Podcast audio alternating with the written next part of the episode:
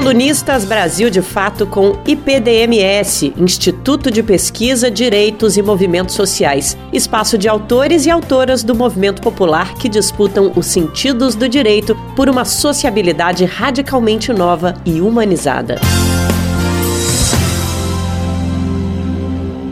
O descaso do judiciário brasileiro na pandemia. O drama dos despejos em meio ao avanço do coronavírus. Começo me perguntando: Quais vidas devem ser protegidas? Sobre quem recai o dever de proteção do Estado? E o Judiciário? Até quando vai continuar sendo omisso e violando o direito básico à vida, à saúde e à moradia?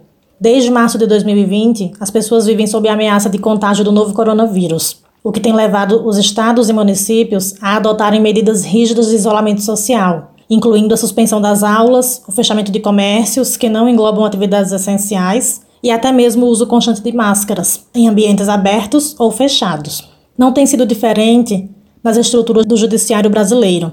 Estabeleceu-se regimes de plantão e suspensão do andamento processual, hoje apenas limitado aos processos físicos, com a finalidade de proteger os servidores e magistrados. Mas, ao que parece, aqueles que dependem de uma tutela jurisdicional não possuem o mesmo direito. Ou será que a proteção estatal não reserva o mesmo cuidado a esses indivíduos? Num contexto em que a iminência de contaminação assola a grande maioria da população, inclusive que a nega com forte veemência, o país já soma quase 90 mil mortes contabilizadas. E em meio a toda a campanha de isolamento, distanciamento e prevenção, somos surpreendidos pela preocupação do Estado, que, por meio do Poder Judiciário, tem protegido a propriedade e não a vida, mesmo em tempos de pandemia.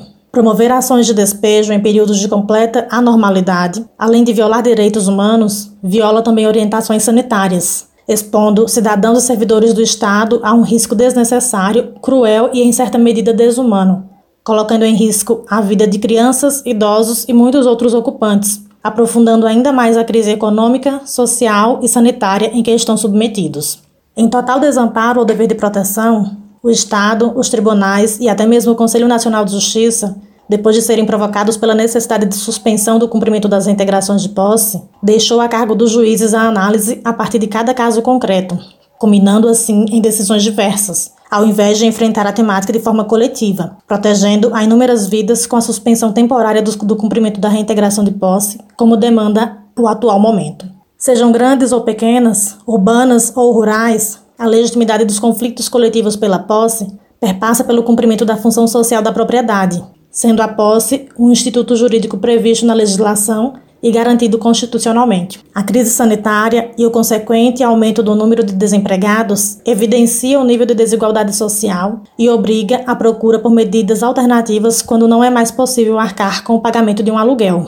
Os estados de São Paulo e Goiás foram os pioneiros em violar direitos humanos durante o período de pandemia, incluindo agora o estado de Minas Gerais, com iminente desocupação de área urbana na capital e área rural na região sul, envolvendo um número aproximado de 800 famílias. A condição de vulnerabilidade associada à necessidade de isolamento não parece ser suficiente às autoridades, ignorando o fato de que a maioria destas famílias hoje dependem de doações até mesmo para se alimentar.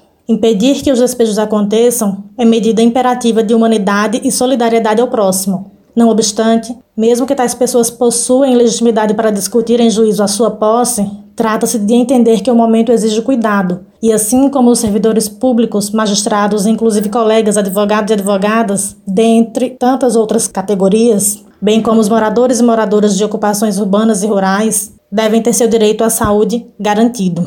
Neste sentido, Invoca-se o, o princípio da equidade, para que assim possamos tratar de forma isonômica cidadãos e cidadãs, pois, como diz o Boaventura de Souza Santos, iguais na medida de sua desigualdade e desiguais na medida de suas desigualdades, promovendo justiça social, o direito constitucional à vida e a não violação de sua dignidade enquanto pessoa humana, atuando de forma coerente com os pactos internacionais, entre eles a Declaração Universal dos Direitos Humanos.